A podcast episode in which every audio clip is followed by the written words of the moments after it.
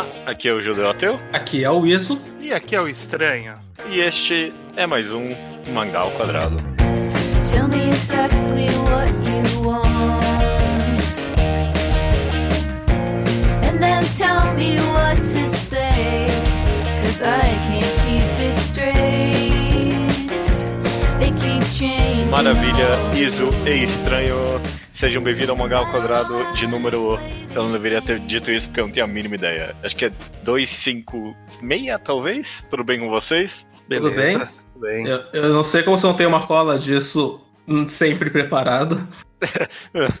Eu não sei porque você se coloca nessa armadilha, é bem da verdade. É, é, é, sei lá, é porque é no automático, né? Mas é esse número mesmo. Não, beleza. Aí, ó, por isso que eu não tenho uma cola, porque eu sei. E eu, eu sei porque eu estou muito feliz de estar aqui com vocês neste episódio, que é um episódio clássico do Mangá ao Quadrado. Isso quer dizer que não é nenhum quadro. Isso que significa ser um quadro clássico do Mangá ao Quadrado. E eu acho que dessa vez, inclusive, a gente vai fazer uma abordagem de um quadro clássico que talvez a gente não faz há um bom tempo, que é analisar, no caso, um clichê específico dos quadrinhos, né?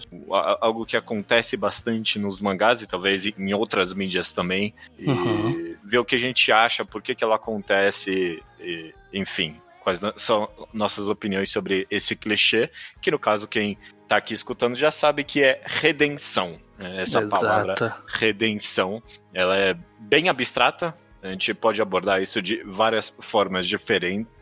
E, e talvez a gente aborde ela de, fo- de formas bem diferentes. Mas nos mangás especificamente, e especificamente talvez nos Battle Shonens, um tipo de redenção, um tipo de clichê bem comum é vilão que vira amigo, né?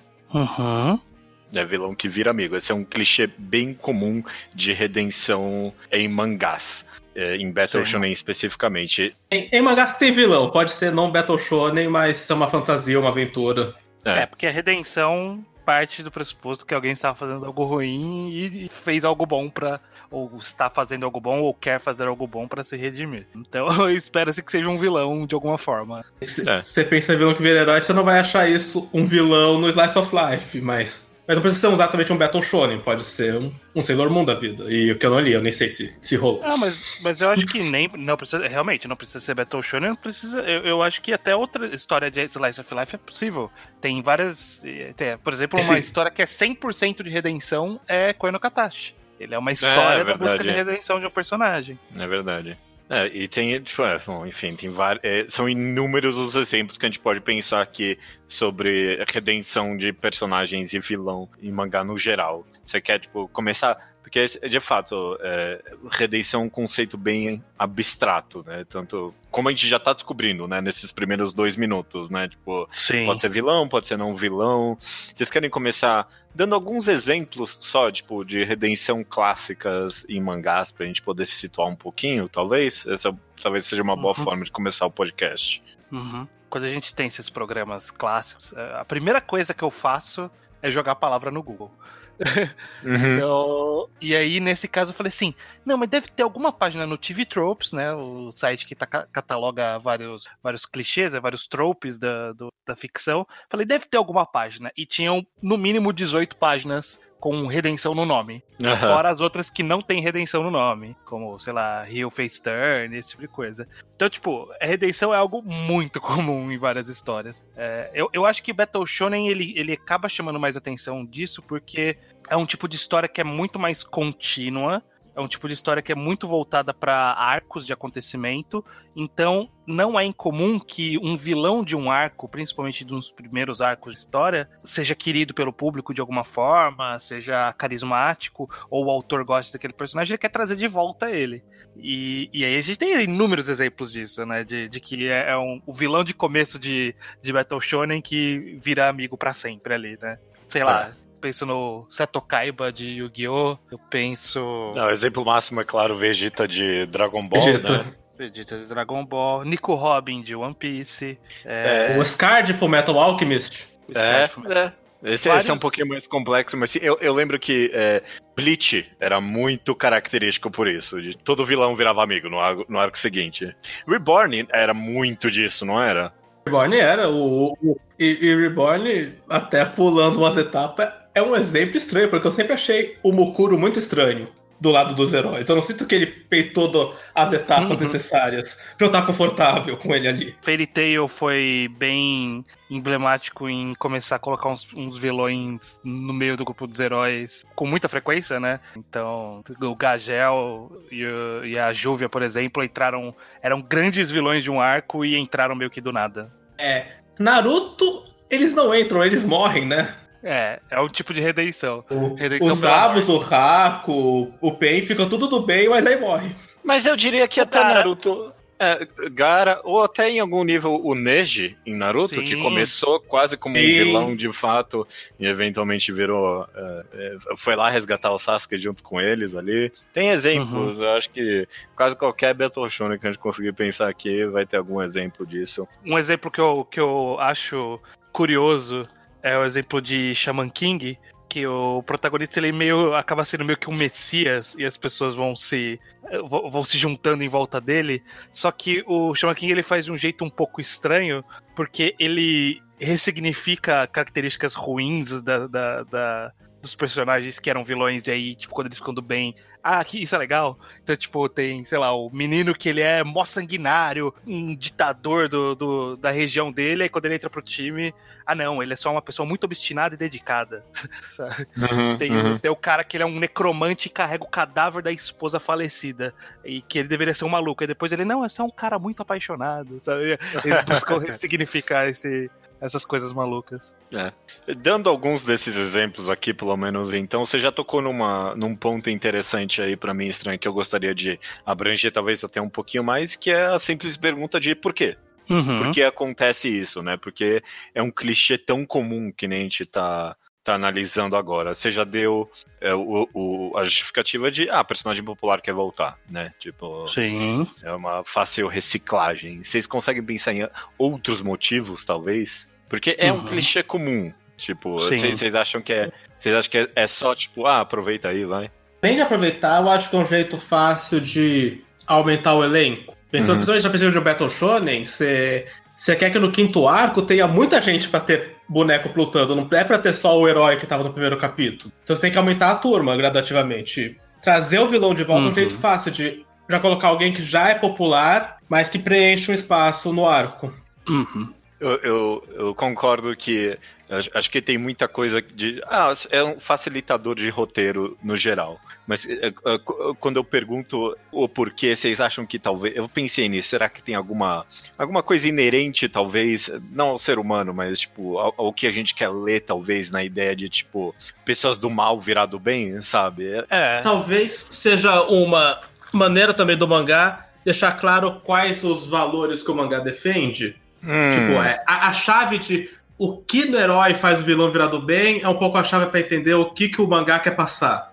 Quais são os valores do mangá. É, e aí, pa- partindo de uma visão bem. é, uma uma visão relativamente humana de que, é, mesmo que nossos valores sejam diferentes, cada um pense em si como um lado, entre aspas, bom. E quando a gente vê um personagem saindo do lado ruim para ir pro lado bom, meio que nos conforta no sentido de que, não, realmente, esse é o melhor caminho. Existe a bondade no mundo, existe a bondade nas pessoas. Esse personagem, ele tá vindo pro lado certo. E aí, muitas vezes, é um personagem que a pessoa já gostava, mas discordava dos métodos, discordava da, da visão de mundo. E aí, quando ele se converte, se torna mais agradável, mais palatável pra pessoa, né? Então, o, Darth Vader se matar no final pra salvar o filho torna ele muito mais é, é, reafirma que ah, tudo bem eu gostar do Darth Vader então, sabe, de alguma forma. É, Eu, eu penso aqui também que talvez em algum nível, tipo, esse ele seja, seja um pouco pós-moderno, no sentido de que possivelmente é- é um clichê que começou com uma desconstrução e, e, tipo, repetiu-se tanto que nem se enxerga mais como uma tal, sabe? É só uma característica, um clichê mesmo, né? Uhum. Porque quando você pensa isso numa visão de roteiro bem simples, tipo, ah, um vilão que vira amigo, né? Tipo, ah, uma, uma ideia, né?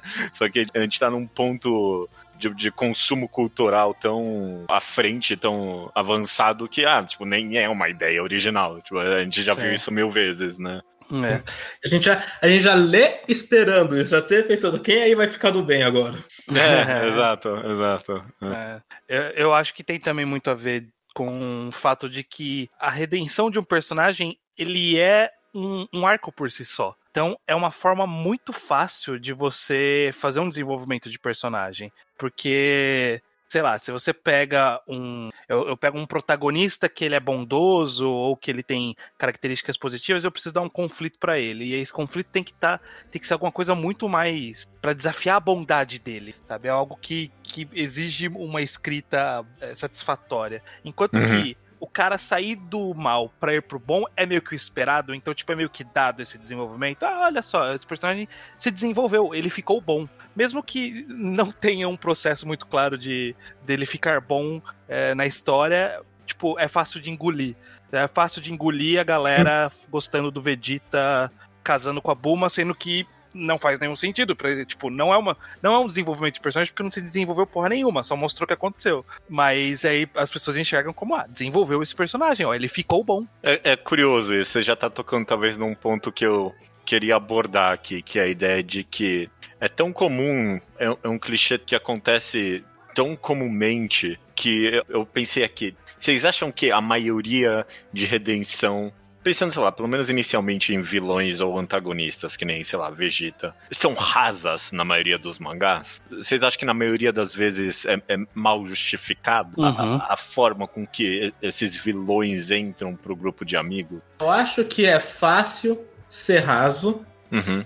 mas vocês deram o exemplo do Vegeta, que é um dos poucos que eu acho que não é. Aham. Uhum. Esse mesmo Dragon Ball, acho que uhum tem uns oito vilões em Dragon Ball que foi muito mais raso e mal feito que o Vegeta. É, bom ponto. Sim, ok. é que o Vegeta funcionou mais a longo prazo, né? Ele teve um processo gradual, enquanto a maioria outros, Ele demorou ele muito entrou. pra genuinamente virar a chave. Ele ficou na área cinza a maior parte do mangá inteiro, enquanto o Piccolo foi muito rápido que ele ficou do bem. Sim. É. Tem Shinhan. Até, Vegeta até no céu, ele não tava completamente. Tipo, foi só lá no Buu que ele, ok, cara, beleza, esse cara é, é bonzinho agora. E, e até no Buu, na primeira metade ele ainda é vilão, né? O, o Buu tem a. Ele, o céu, ele, onde ele termina de ficar bem, mas no Buu ele tem uma recaída, que ele tem vergonha de ter sido ficado do bem. É, e aí exato, tem que redimir exato. a recaída. E aí tem a segunda redenção. é verdade, é exatamente é verdade. isso. Mas é curioso quando você pensa coisas como o, o Han, quando ele apareceu, ele é um assassino profissional sádico. E você pensa que não tem é, nada a ver com a imagem que sobrou do Han. Sim. É, é que é, é, eu acho que a grande questão é que existem muitas formas de se fazer a redenção, né? Muitas das páginas do TV Tropes que eu citei foram de exemplos de redenção. Então tem, tipo, tem muito personagem que se redime pelo amor. Tipo, ah, se apaixona por alguém e aí fica do bem por causa daquele motivo. A, a Baby Five do One Piece, que era super escrota do vilão, ah, agora ela é amiga nossa, porque ela se apaixonou por esse cara aqui. A 18. Se apaixona por esse cara aqui, é, agora é amiga nossa. Existe muito também casos de redenção na morte, que aí o vilão vai lá, faz um ato bom, aí ah, nossa, ele se redimiu, e aí ele morre em seguida que é tipo um Darth Vader da vida. É, mas eu acho que esses são uns jeitos muito baratos de se fazer, eu acho que o jeito de. A, a construção de se fazer um personagem de fato se redimir de fato ele tentar compensar o mal que ele causou, tentar buscar reparação pelo que ele fez, tentar fazer coisas boas o suficiente para meio que equilibrar as coisas ruins que ele fez. Essa, essa é a parte difícil de se fazer e que a maioria não faz, sabe? É. O próprio Vegeta ele é meio assim. Só o... agregando ainda nas partes rasas, eu acho que o mais raso de todos é o que é só o vilão foi derrotado. É aquela forma de. Agora que ele foi derrotado, ele não pode mais dominar o mundo, ele não tem mais objetivo, então ele vive uma vida normal, então ele descobre que ele é um cara legal.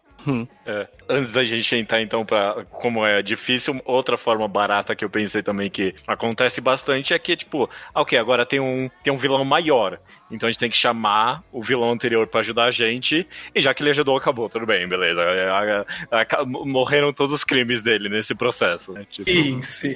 Esse é o jeito do Dragon Ball, inclusive. Esse é, o, é. a fórmula do Goku.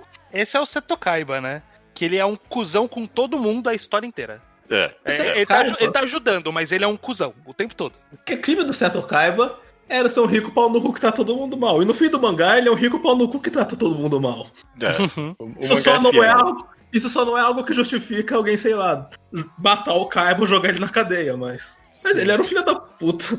E continuou sendo. É, mas, mas realmente, eu acho que a, a postura de, de escrita de roteiro, de falar, ó, esse cara agora é do bem, e só deixar ele ali do lado, esperando que isso signifique que ele agora é do bem, é uma forma muito preguiçosa e que é, é um pouco decepcionante em termos de, de evolução de personagem, principalmente quando você compara com algum bem feito. Então, sei lá, o, o Judeu citou do Naruto o caso do Neji, e, tipo, ah, agora o Neji é do bem. Ele nunca meio que fez nada que justifique ele ficar do bem, ele nunca se desculpou com a Hinata, sabe? É.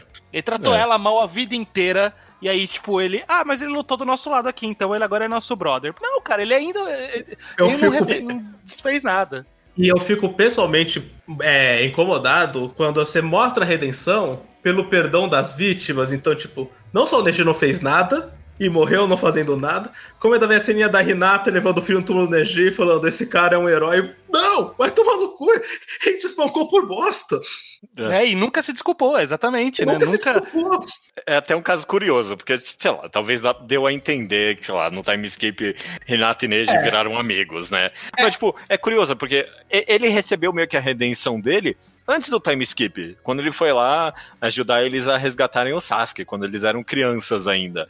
E, tipo, Uhum. a redenção dele, inclusive, não tinha nada a ver com a Renata, né? Tipo, Exato. ele fez alguma coisa do bem que não tinha nada a ver com as coisas cagadas que ele tinha feito. E, mas, tipo, ah, beleza, agora ele tá ajudando a gente, então tá tudo, tá tudo ok, né? Esse é o tipo praticamente ruim de redenção, que é o autor redimindo o personagem. Se o autor, o autor parece que ele não reconhece qual foi o real crime do personagem. É, Sim. é. O problema É. do Neji não era que ele era um arrogante pau no cu. O problema do Neji é que ele espancou a prima pra descontar um, um rancor que não tem nada a ver com ela. E ela era claramente um É. alo muito mais fraco e ele quase matou ela. Isso, isso é o que ele fez de ruim, de uou, isso precisa ser consertado. É Sim. curioso, é exatamente isso. Tipo, o crime dele é que ele tinha um complexo de inferioridade, no final das contas era.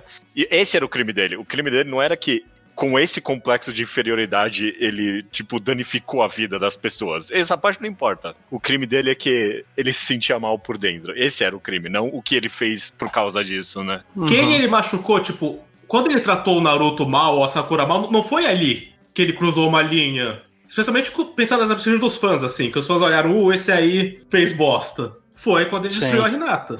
Então, quando Exato. ele nunca mais interage com a Renata, nossa perspectiva, eles ainda estão naquele ponto. A última vez que É. eles se viram, ele tocou ela. E aí fala, ah, mas se eu posso pensar que off-screen eles podem ter conversado e feito as pazes, é, como leitores não faz a menor diferença pra mim. É. Eu ainda tô naquela cena. E, sei lá, quando a, gente, quando a gente falou que a gente vai conversar aqui sobre redenção de personagens e tal, eu parei pra pensar que tipo, é tão raro, talvez, a gente ver a redenção bem feita a longo prazo, do personagem de fato repensar as coisas que fez e, tipo, se foi errado e tentar um processo a longo prazo. Muito disso, é claro, sei lá, tem a ver com as limitações da mídia e tudo mais, enfim. Mas eu pensei que é um tema estranhamente tão contemporâneo à, so- à sociedade, sabe? Essa ideia de redenção. Eu não- eu não quero entrar tão politicamente aqui. A gente tá num momento cultural que a gente meio que tá em conflito do o que pessoas que cometem erros fazem depois que elas, tipo, admitem que erraram, Uhum. sabe? A gente meio que Não, Não- tem não- essa resposta, né? não tem uma resposta fácil pra isso, sabe? E, e a busca por essa redenção, a busca por achar a forma como você, o personagem, né, que, que está se redimindo, que ele considera uma forma de, de espiar os seus crimes, de, de limpar o seu nome, de ficar bem consigo mesmo, isso é uma. Pode ser um, um mote de uma história inteira, na verdade, né? Então, tipo, tem muitos mangás que é né? O Koenatati que eu citei, Samurai X é um exemplo disso, é uma história que é, que é só de um cara tentando se redimir, Blade of the Immortal é a história de um cara meio que não se redimindo, mas um pouco se redimindo também e entendendo Sim. no meio do caminho o que, que é isso. Isso é uma história por si só rica. E eu acho que talvez a dificuldade dos autores de colocarem isso como um subplot é, é bem gritante, né? Quero entrar no mérito de isso no anime porque é ocidental, mas Avatar é essencialmente sobre isso. O último mestre do ar. Sim, sim. É, é- é- é exatamente sobre isso. Uhum. É. É. E, e realmente, isso que o Judeu comentou, eu acho que é, que é a parte complicada, porque não tem uma resposta definitiva, não tem uma resposta única e grande parte das vezes não tem uma resposta satisfatória. É, Acho que justamente por não ter uma resposta definida, que os artistas, como pessoas que estão escrevendo mundos e passando valores, podiam usar essa oportunidade para eles proporem a resposta deles, do qual a gente pode discordar. É que eu acho que quando a, Uhum. é rasa, eles não estão sequer propondo uma resposta para eu responder, ah, eu acho que não funciona assim. Eles eles estão pulando essa parte. Uhum.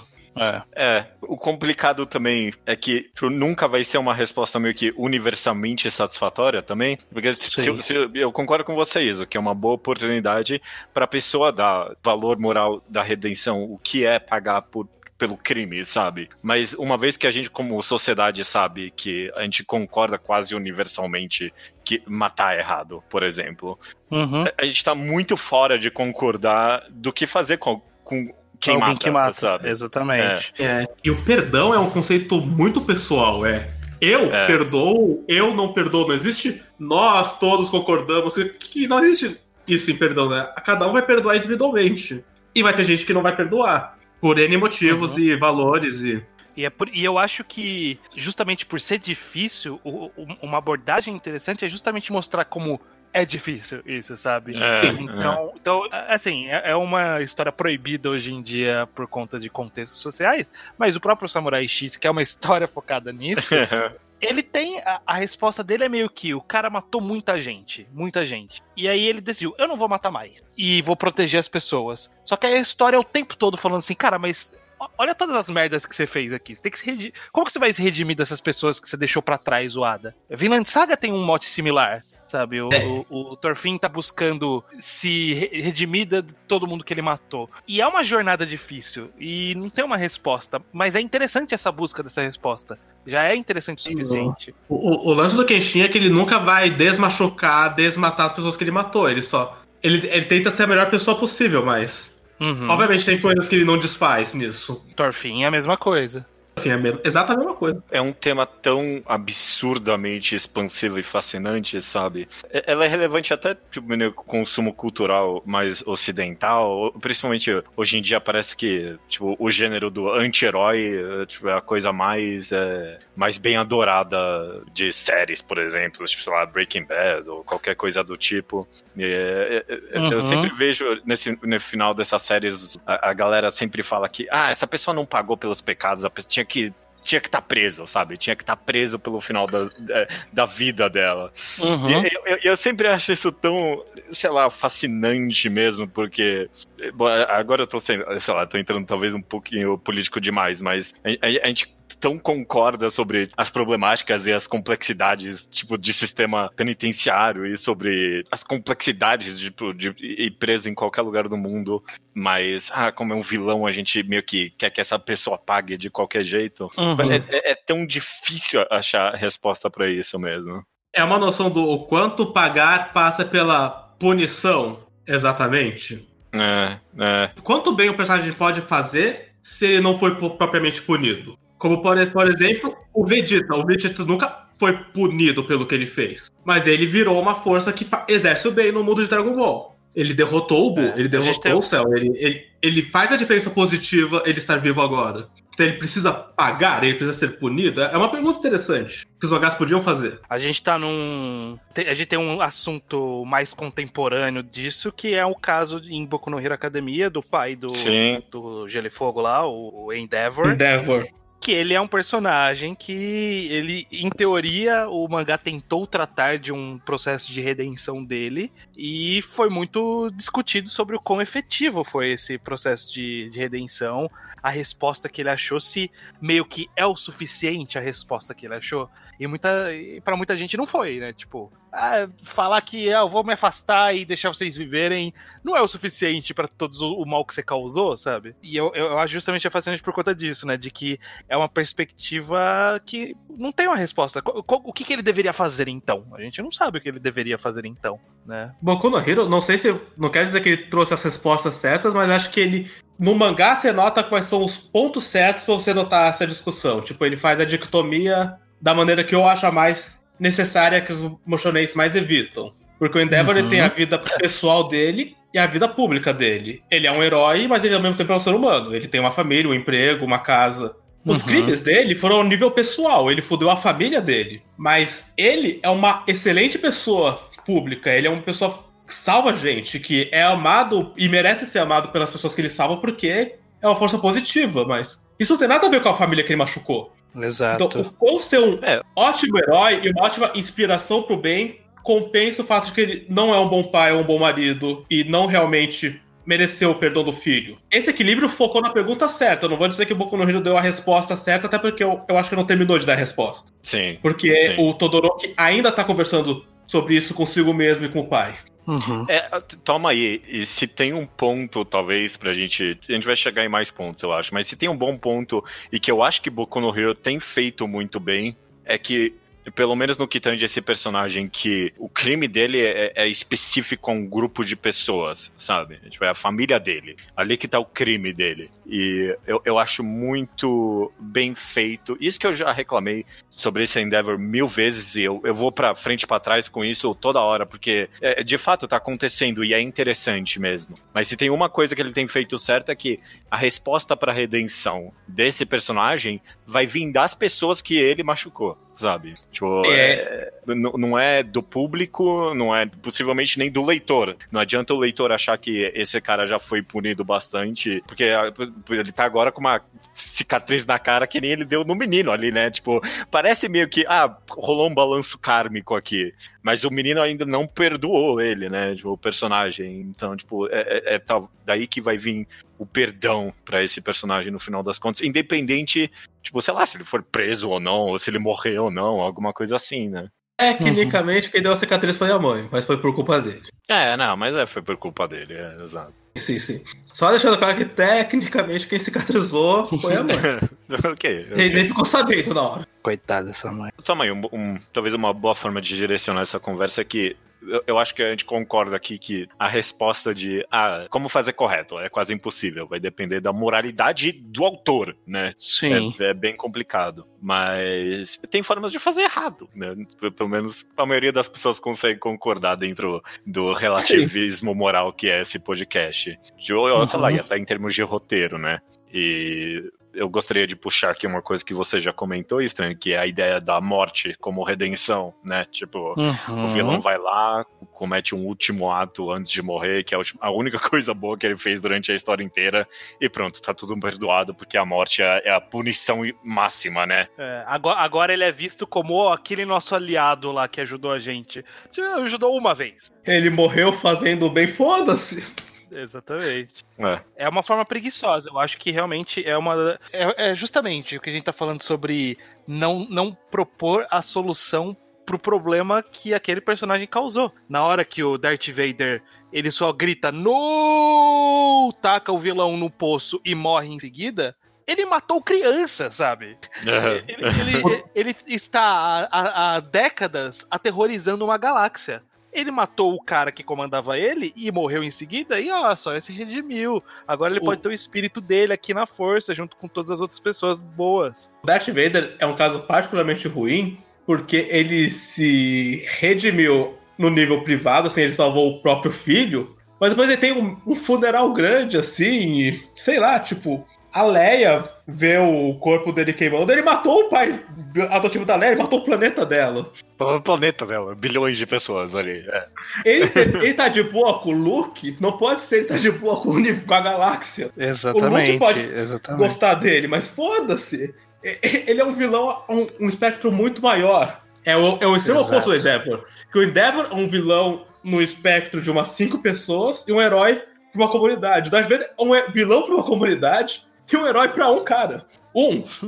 Exatamente. Esse é um ponto interessante, talvez, também, porque eu, eu- eu ia fazer uma comparação aqui muito sem tato, mas não tem problema que eu sou judeu. Que é como é que nem se, tipo, se Hitler tivesse é, matado, sei lá, Goebbels antes de morrer, e aí todo mundo, ah, não, Hitler, beleza, ele era gente boa no final das contas, sabe? É, E, mas tipo, pensa no oposto. E se Goebbels tivesse matado Hitler, ele seria visto como um herói antinazista? É, exato, exato. E- Esse é um problema, justamente, nas, nessas histórias, esses vilões cometem atrocidades tão absurdas que meio que a, a redenção também se torna quase impossível em algum nível, sabe? Se Hitler não tivesse eh, se matado, não teria muito nenhuma punição ou, ou alguma coisa do bem que o, o Hitler poderia ter feito na gente como sociedade que ele jamais seria perdoado, sabe? E Uhum. a mesma coisa, sei lá, vale pra Darth Vader ou inúmeros outros vilões do mundo dos mangás, né? Que o espetáculo da história é tão grande que os nossos valores morais meio que não se aplicam a essas situações, né? E, e eu acho que também envolve um pouco de como foi conduzido, porque se a gente pegar um vilão, pegando um exemplo de um vilão que nem é de Battle Shonen diretamente, mas é Spirit Circle. Uhum. Uma das vidas do personagem principal, que é a vida mais aguardada da gente averiguar, ele cometeu tipo uma atrocidade monumental Sim. gigantesca, tipo, absurda. E só que do jeito que foi construído, meio que mostrou que ah, ele não tava fazendo de maldade. Uhum. Ele fez. E, e- aí parece que é um pouco mais fácil redimir o personagem quando. Não é que ele era mal, ele era mal entendido. E a- aí. Pode ser, pode ser muito fácil pro autor falar: ah, então, já que ele era mal entendido, se ele só reconhecer que ele errou, já tá bom o bastante, né? Eu gosto do Spirit Circle que ele não cai nisso. Basicamente o que acontece É. todo mundo fala assim, cara, você tá errado. Beleza? Beleza? Então falou. Ade- Adeus. E segue a vida. Mas eu acho que, que é justamente essa questão de tato, de como, como mostra os atos, a motivação dos atos ruins da pessoa, e aí essa redenção pode ser mais simples no- É, em termos é. de roteiro. É, pode ser mais. É, é, sei lá, vilões de primeiro arco são clássicos nisso. A gente pega um rio da espada de madeira em Shaman King, ah, ele era só um menino meio perdidão da vida e quando alguém deu uma surra nele, ele percebeu que é, é escroto bater nos outros, né? E beleza, então é fácil de perdoar esse cara, sabe? Porque ele não era maldoso de verdade, embora ele tenha cometido muitas malvadezas, sabe? O. Se a gente É, o- pens- pensar no, no carinha lá, no Mitsui de, de Slandank. Ele chegou e arrebentou todo mundo de porrada.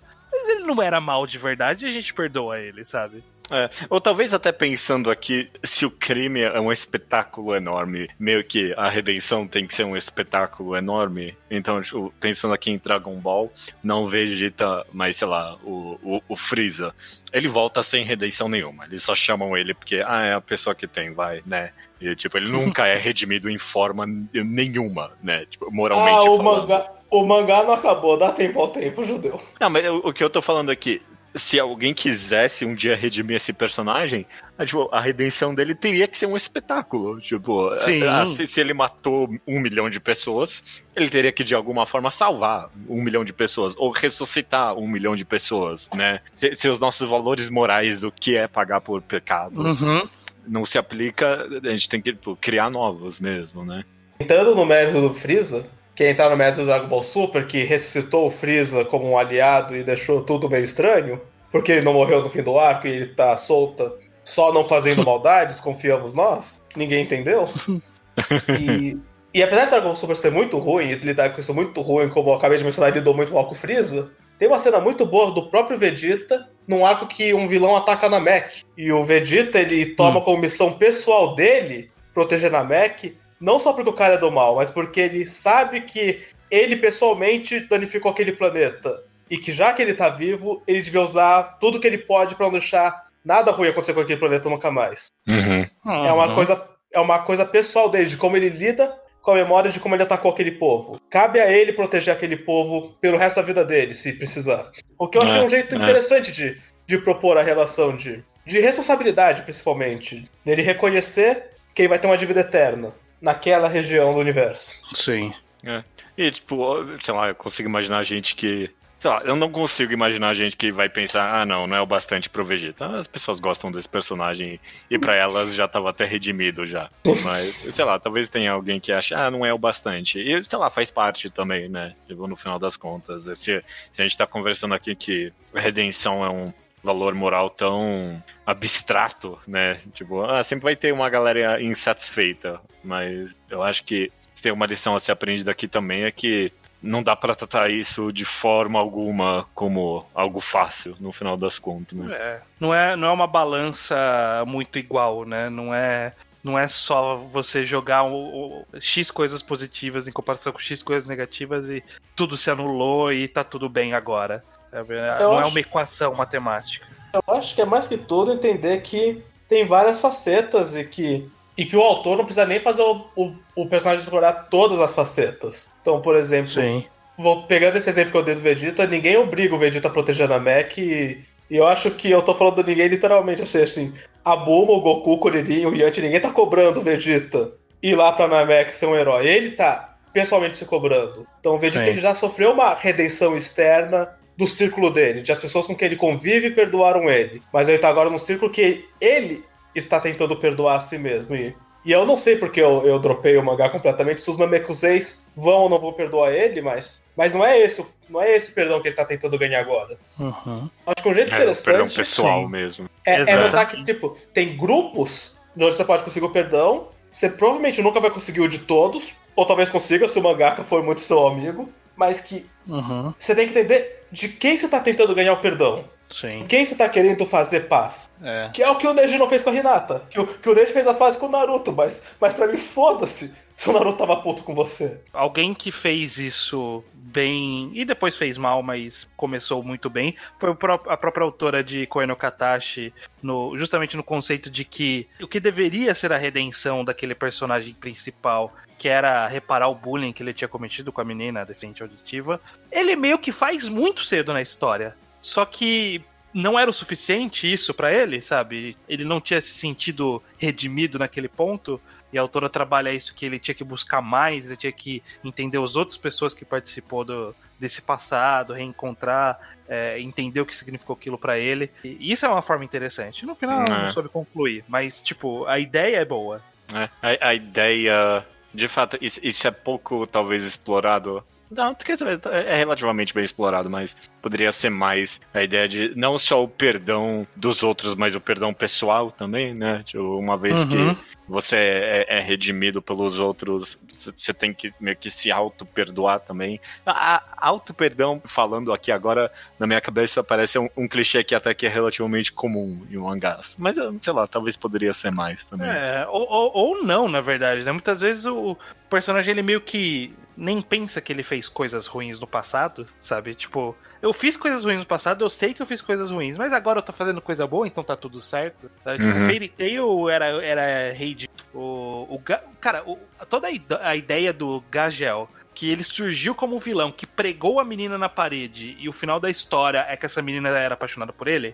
É, tipo, É, é, é de uma preguiça. Isso é mancada. É, é. Não, mas, mas calma, calma, calma, calma. Ela se apaixonou por ele porque ele tentou fazer as pazes pessoalmente com ela, não foi? Foi. Eu, foi. eu li, eu li com a Tipo, ele, bunda, ele então. estava, ele eu- estava ali do lado. Ele, é é que tá, ele nunca se desculpou por isso. Ele estava ali do Sim. lado fazendo coisas Sim, boas. sim, e, e eu concordo, e eu também vou colocar o full disclaimer, eu li Fairy Tail com a bunda, e eu nunca reli, Ah, e eu sim. dropei no meio. Então, tudo que eu tô falando vai passar por muita coisa inacurada. Sim. Mas quando ele entra na Fairy Tail, ele faz questão de ir nas missões delas, de ele tem um foco pessoal nela, com que ele quer com a vida dentro da Fairy Tail. O que, obviamente, ele não pediu desculpas, porque ele é um personagemzinho shonen arrom- arrombado pra caralho, mas... Exato, que, que pra ele mas, ele tipo, nunca. Não fez coisa errada. Mas, tipo, ele colocava mais foco né, em fazer o bem pra ela do que fazer o bem pra Júbia, pro Grey. E, Uhum. e dali que nasceu esse romance. Então, então foi uma forma não verbalizada dele tentar pegar um perdão pessoal da pessoa que ele especialmente danificou. Sim, Mal feito, não vou falar que foi bem feito, mas, mas que, não, que não ignorou esse tema, é isso que eu quis dizer. sim. Tentou-se. Eu diria que tentou, não sim, Fairy não tô aqui pra falar menos. bem de Fairy Tail, e nem, nem falar bem da caracterização de Fairy Tail. Uhum. Porque é, é ali que eles falham, inclusive. No Character Development é onde eles falham monumentalmente. É. É, vocês querem, pra finalizar, puxar exemplos emblemáticos de, seja positivo, seja negativo, de redenções em histórias que eles acham ca- casos anal- analisáveis? A gente já citou vários aqui, mas mais alguns? Eu tenho um bom exemplo aqui, e é, é bem fascinante, em, em vários níveis, inclusive, é, é Real. Real, ele meio que tem... Hum, Ele tem três personagens e dois deles, meio que a história inteira deles é sobre redenção, sabe? sim. O, o terceiro ali meio que. é- é- Ele meio que tá quase que na pós-redenção, alguma coisa assim. Tipo, ele já tá ok com qualquer coisa que ele poderia ter É feito que ele pra não alguém. fez nada, né? Ele é mais tá- vítima ele- de qualquer outra coisa. É, é, mas, bom, o, o Takahashi possivelmente é, é mais vítima também, mas é, É. é- fascinante. É uma obra super fascinante como, como ela lida com isso. E um dos personagens, pelo menos, é tipo, é ele tipo, ir atrás de pagar de toda forma possível pelo algo terrível que ele fez e praticamente imperdoável mesmo. E eh, o mangá Uhum. não dá nenhuma saída fácil pra ninguém nesse negócio, né? É, É, é muito interessante. Ele, ele, cus- inclusive, questiona a natureza dessa busca por redenção desse personagem, né? Porque, enfim, a, a é a premissa do mangá, né? Mas ele causou um acidente que deixou uma pessoa paraplégica Sim. e ele meio que tá tentando. Como eu, como eu arrumo isso? E como que você arruma isso? Não tem como arrumar isso, não tem como dar as pernas de funcionarem de volta pra pessoa, sabe? E aí ele vai lá e fica visitando e ajudando a pessoa e é questionado em algum momento. O que, que você tá vindo aqui, sabe? Não, não vai mudar. Já aconteceu. É, é- é bem interessante, realmente. Sobre como é, é quase que egoísta em algum nível a busca de redenção dele, sabe? Algumas, Uhum. tipo, eu, eu, eu, eu acho que tem uma cena assim da menina falando pra ele que, tipo, é, eu acho que você tem que viver com culpa agora até você morrer, sabe? E, tipo, é, é pesado, sabe?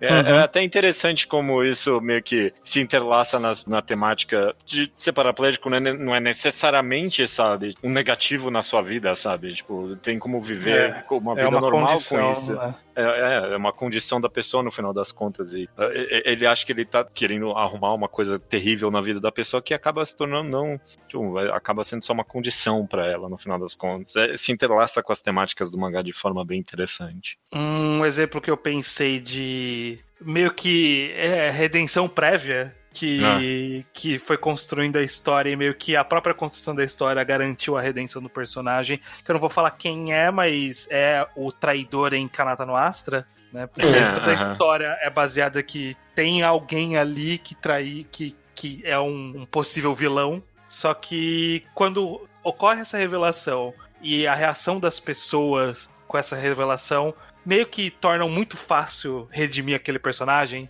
porque foi tão bem construído previamente que quando chega nesse ponto faz sentido e é fácil essa redenção. É, todo mundo perdoa automaticamente. é. Sim. Isso tem um exemplo aí? Tenho, eu tô. Tava, tava di- dividido em três exemplos e eu vou escolher o mais controverso porque vamos causar aqui. É o um minuto eu vou jogar um Google porque eu esqueci o personagem porque eu confundo os personagens. Mas é o Armor Titan do Shingeki no Kyojin. Ah, o Rainer. uau. É, é Bertold ou Ryder? Qual dos dois é o Armored? É o Rainer, não é? Rainer, isso. Porque no caso é, é, é justamente interessante porque é um, o, depois que acaba a grande batalha contra ele e ele sobrevive, o mangá coloca um grande foco em, na motivação dele, em por que ele fez o que ele fez, em todo o contexto que justifica as ações a nível pessoal pra ele, mas nunca, e não pra não falar nunca, nos 45 do segundo tempo de muito recentemente, tá indo pra esse lado, mas nunca tem a parte que ele fica amigo dos heróis. Tem, tem um grande foco na culpa dele, em ele percebendo que ele é do mal, ele percebendo o mal que ele fez, mas o contexto não mudou o suficiente pra isso ser o gatilho pra todo mundo das mãos falar você é, é um dos nossos agora, porque ele não é. Uhum. Mostra muito o lado da, da autopenitência sem o lado do perdão fácil. Ou nem dele tentar o perdão. Ele não tá nem tentando ser perdoado. Ele tá só tentando se punir. Eu Interessante. não, não, não, não manjo muito, não, de. Porque, inclusive, eu quero citar Shingeki como exemplo positivo em que não tem gente mudando de lado, exceto quando o herói muda pro lado do mal, mas aí é tragédia.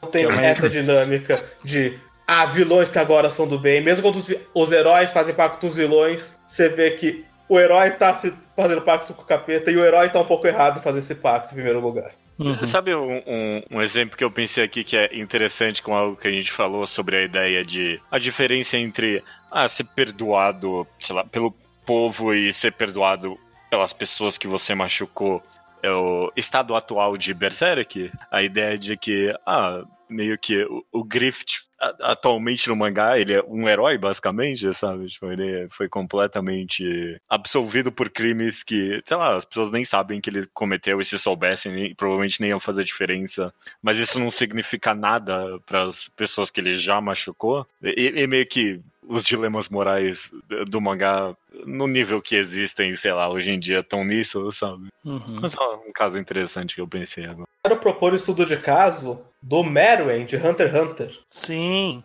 Ele é um exemplo do, da redenção pelo amor, né? Que é. Mas é- ele, ele conheceu o amor e por isso agora ele é bom. Mas a minha pergunta é: ele se redimiu aos olhos de alguém além do leitor? N- não, exatamente. Nenhum personagem fez as pazes com o Meruem. Sim. E eu acho que, que ele, é- ele acaba sendo um, um exemplo positivo de um clichê negativo, que é o fato de que só você se apaixonar por alguém do lado do bem não te torna alguém bom automaticamente.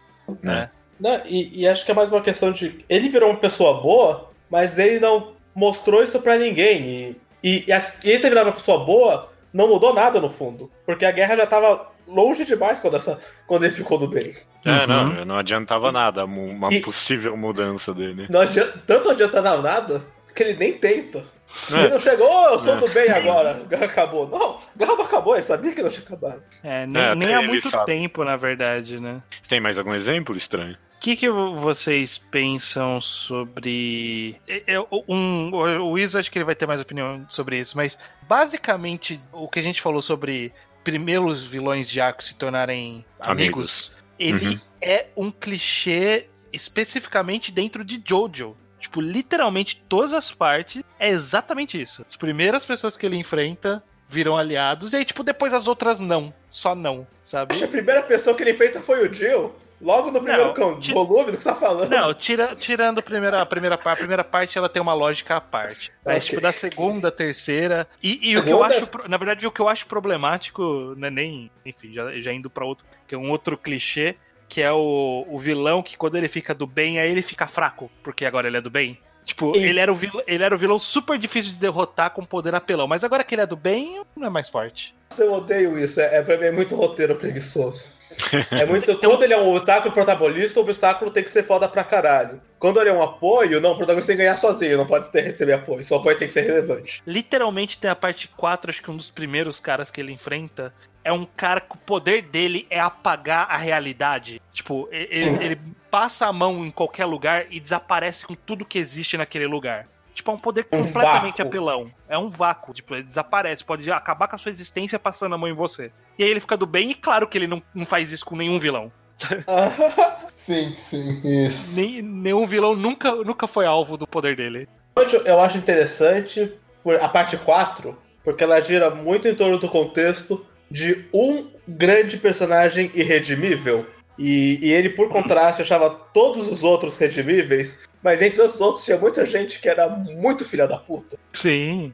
Gente maluca, Ok. insana. Então tem esse serial killer que ele, por ser um serial killer, ele destrói a harmonia e a paz interna da cidade. A cidade nunca vai ter um descanso enquanto comunidade, enquanto ele for um habitante. Então todos os habitantes têm que se unir contra esse serial killer, mas vai ter muita gente dessa galera se unindo que fez coisa muito escrota. Sim.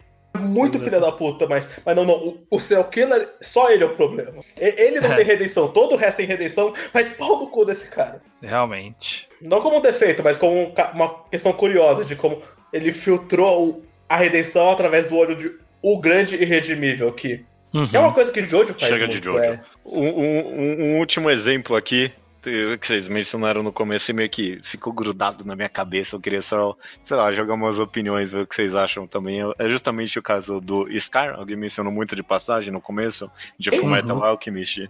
É, Ah, vocês. E, tipo, e Uhum. é, é de fato super fascinante no final das contas, que meio que a gente começa a história pensando, ah, esse cara vai se redimir eventualmente.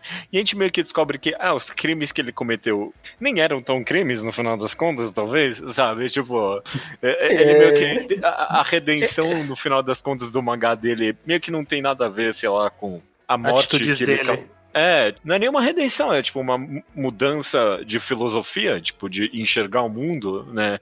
E a- as atitudes que ele cometeu, ah, tipo, ele matou criminosos de guerra, tá certo, sabe? Sim. É, é, é engraçado, porque Fullmetal Alchemist é é um mangá que ele, ele é tão bom meio que explorar o cinza de todos os personagens que É. praticamente nenhum, no final das contas, exige uma redenção, porque a gente descobre o lado de todo mundo, tirando um, sei lá, que é muito vilão, sei lá, tipo o Kimbley. Mas até o pai, no final das contas, que é o, o mega vilão do mangá, termina meio que mostrando o lado dele da história. Você, tipo, você mais fica com dó no final das contas do que qualquer outra coisa. Ironicamente, o Kimbley, ele, a última coisa que ele faz é um grande gesto do bem. Sim, sim. Isso não é narrado como uma redenção dele, só como. Ó, ele é tão louco que ele não tem lados. Exato, exato. Curioso você fala. É que quando você falou, ele nem comentou que também. Mas ele matou um monte de gente que eu pensei criminoso de guerra, mas o Meta é contado tão na perspectiva dos criminosos de guerra que você pensa. Se ele tivesse matado o Mace Hutz, o Mace Hutz foi um criminoso de guerra. Ao mesmo tempo que ele foi a É, morte mais não trágica do mangá. é, e a gente não perdoa quem matou ele até hoje. E, e a, mas a morte dele não teve nenhuma relação com os crimes dele em Ishbal. Então a gente tem É essa verdade. outra perspectiva. Mas e se o Scar tivesse matado o Mace Hudds na, na cabine telefônica? Como isso ia ter soado pra gente? Porque o Hudds não é Ah, muito esse- melhor que as outras vítimas dele. Não, não, esse seria um dilema moral mais interessante por parte do mangá, porque, é, de fato, as pessoas que o Scar matou eram criminosos de guerra, mas eram eram pessoas, sei lá, tinha cara de vilão também, né? Então E, é, fica Tem. mais fácil. tem um caso curioso que é o Basker Gram, que é uma das vítimas off-screen dele, que a gente não vê ele matando, a gente só ouve por cima. Ah, ele matou esse cara. Quando a gente vê o flashback dele em Ishbal, ele era uma das boas- pessoas boas na guerra. Uhum, uhum. Ele é uma pessoa que passava por cima da autoridade pra proteger os civis. É, curioso. A história deu uma. Ela deu uma aliviada também, né, pra, pro, pros criminosos de guerra, porque. Enfim. Não, pra caralho. Pra... Não, não, o Metal porra, é é- interessante por conta disso. É, o Um filme dos- até é interessante por É, causa disso. o, o, o Roy mostrou que foi um dos piores e a gente. E a autora, inevitavelmente, passa o pano pra ele porque ele é um dos heróis.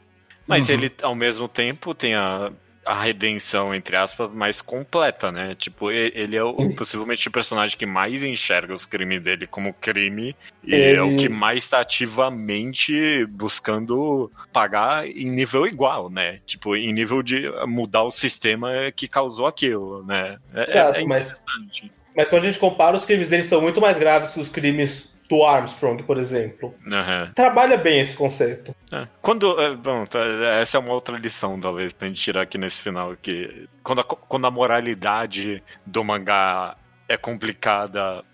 Tipo, meio que a redenção se complica também, mas se torna menos fácil do leitor. é, se torna mais difícil do leitor julgar se aquilo tá errado ou não. Uhum. A gente aqui, ah, é, sei lá se merecia ou não. Diferente de, sei lá, Boku no Hero, que a gente consegue falar, não, já tá ou já não tá perdoado, né? Ou Quando, quando a moralidade é difusa, assim, e a gente tem muito cinza, fica mais difícil de apontar o dedo mesmo. Eu acho que, e agora respondendo a pergunta que você fez logo no começo, um arco de redenção apontando todas a, a dificuldade e a complexidade do conceito é um dos grandes pontos que um autor consegue usar para deixar claro quão cinza é a moralidade do próprio mangá. É, é. Uhum. Como ele quer fazer uma história com moralidades complicadas, com bem e mal bem na área cinza, esses personagens com a redenção empacada são justamente onde a gente consegue mostrar exatamente que esse é o tom moral do mangá.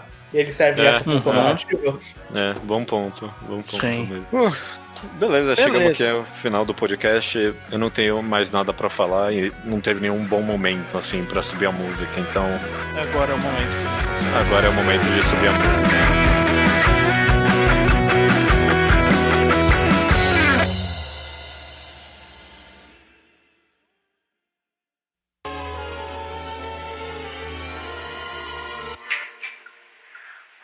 Two, three, four.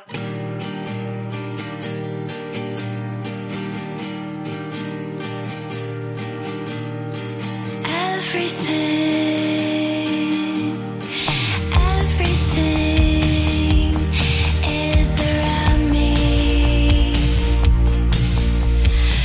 Everyone. Recomendação da semana é minha hoje. Eu sou assim estranho, estou muito curioso, blá blá blá. Todo ano a gente abençoado, é uma, é uma maldição e uma benção, das indicações do Mangá Taisho Awards, Uh, sim. que é uma, sim. que é uma premiação japonesa feita pelos lojistas, se eu não me engano, que escolhem as obras mais eh, curtas, né, mais novas, que as melhor daquele ano. Acho que o critério deles é até oito volumes e ainda em publicação ou publicou no último ano. É a única premiação de qualquer mídia, de qualquer coisa que tá sempre certa. Pelo menos nas indicações, né? Embora os vencedores acabam É. sendo sempre escolhas meio óbvias, Sim. é, o, le- o legal é que nas indicações surgem coisas que às vezes a gente não tava de olho e é algo legal. A gente Uhum. descobre e vai atrás. Às vezes é uma maldição porque é algo que tem dois capítulos de scan e faz dois anos que saiu o último scan. Sim, sim. Mas o caso aqui não é esse. Eu estou falando de Skip to Loafer. Eu acho que é To porque deve ser de japonês, então deve ser Skip e Loafer, né? Que é o To é o E. Essa, esse mangá, ele conta a história de uma menina que morava numa cidade pequena, mas ela tinha o sonho de estudar e ser um dia presidente, é, ser, ser, tipo grande na vida e aí ela vai pra cidade grande pra estudar e conhece um menino lá meio é, bonitinho, mas meio aloof, Avoado. solto na vida, avoado. E é isso, é a vida dele escolar disso. É, é- é genérico demais essa descrição. E o mangá ele não vai te surpreender além disso, porque ele realmente é só isso. Só que é muito gostoso de ler. É, ok. Eu acho que eu acho que existe uma uma tendência moderna aí no, nas histórias de e não é nem de romance porque embora aparenta que vai se desenvolver um romance até o momento tá bem slice of life tá bem contando a história dessa menina de- de- do grupo de pessoas que ela conhece ali. Mas mesmo assim né essa tendência dessas histórias de romance moderno ou de vida escolar moderna eles estão tendo uma abordagem muito mais é, de fato contemporânea de, de como são as relações. Então, é, de fazer contato, conectar via celular com os amigos, é, Aham. enfim, fazer amizades, amizades um pouco mais realistas hoje em dia, né? Que meninos e meninas podem ser mais amigos também. Então Sim. surgem grupos de amigos diversos. E é muito interessante, porque aí é a história dessa menina, que ela, ela é meio inocente, mas ela não é burra, né? Então ela só é, só desconhece a cidade grande e alguns costumes, né? Porque a cidade dela era pequena, então na sala de aula era cinco pessoas e aí era fácil fazer amizade com cinco pessoas e agora ela não tá aprendendo como faz amizade com mais. É, é só isso, é só uma história muito gostosa, só que tipo é muito gostoso mesmo. Me, me surpreendeu porque eu não costumo cair nessas histórias é, muito simples e achar legal. Eu fico, eu fico no meh. Eu sou o famoso conhecido Sim. leitor que falo que tudo é meh. Mas Skip to Loafer eu achei muito gostoso porque apresentou esses personagens, eles são muito agradáveis, eles têm profundidade, detalhes que deixou no ar que eu acho que vai ser trabalhado é, mais a fundo sobre, enfim, aspirações desses personagens, o que eles querem, a própria relação entre eles. Tá, tá com três volumes ainda, escanta no segundo volume, então tá, tá bem construção de mundo ainda, tá bem gostoso tem uma, uma personagem trans que é. Tipo, é, é coadjuvante na história, mas é apresentada de forma bem saudável também. Ah, ok. Gostoso. E é isso, é só isso. É só uma história muito gostosa que o Manga Taisho trouxe à tona pra mim. E eu estou satisfeito em poder compartilhar. Espero que o pessoal acompanhe, porque tá sendo bem legal acompanhar até o momento. Ah, ok. É, gostei. É, é, é o famoso acalentador. É acalentador, bastante acalentador. Tem, tem, tipo, uma personagem que ela é vilã clássica de disso, só que até essa personagem estão tratando diferente na história e tá interessante por conta disso. Boa recomendação, com certeza eu vou, vou atrás de ler. É, e, e- eu também fico fascinado pelo, pela forma com que é, romance traz tec- não só tecnologia, né, modernidade pra história, né? Tipo, eu, eu gosto quando romances tratam de forma moderna relacionamentos. Eu, eu, eu tô interessado por isso, eu sempre gosto de ver mais isso. E, e é, é, sei lá, é- é- eu pensei numa coisa, não é tão relevante a sua recomendação, mas é tão. Você comentou que de fato é uma tendência e é tanto. Tem pelo menos uma cena de modernidade em romance que já virou um clichê. Eu vejo toda hora em um monte de romance, desde comédia romance, comédia romântica até shoujo, que é a cena da pessoa dormindo, conversando com o celular na cama Sim. do lado dela. Que é a coisa Essa mais cena- moderna. É, e virou um completo clichê de romance. Todo romance tem essa Sim. cena agora. É, mas essa menina normalmente, pelo menos até o momento, ela conversa com a amiga dela que ainda mora no interior. E, e não com o amorzinho dela, que, tipo, nem começou o romance de verdade. Tá bem no começo, tá bem interessante aí. Ok, ok, beleza, cara. Excelente recomendação. Qual é o nome de novo? Skip to Loafer. Skip to Loafer. Vai ter o link aí. Eu, eu, mas É. eu, digi- eu digitei o que você falou e apareceu. É. Skip to Loafer. é a versão, né? É isso. Até semana que vem. Até semana que vem.